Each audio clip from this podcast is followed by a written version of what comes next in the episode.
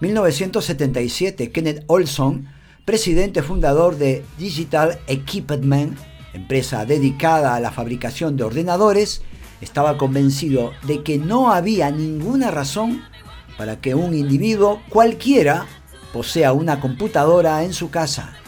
Sería un gasto inútil, señalaba.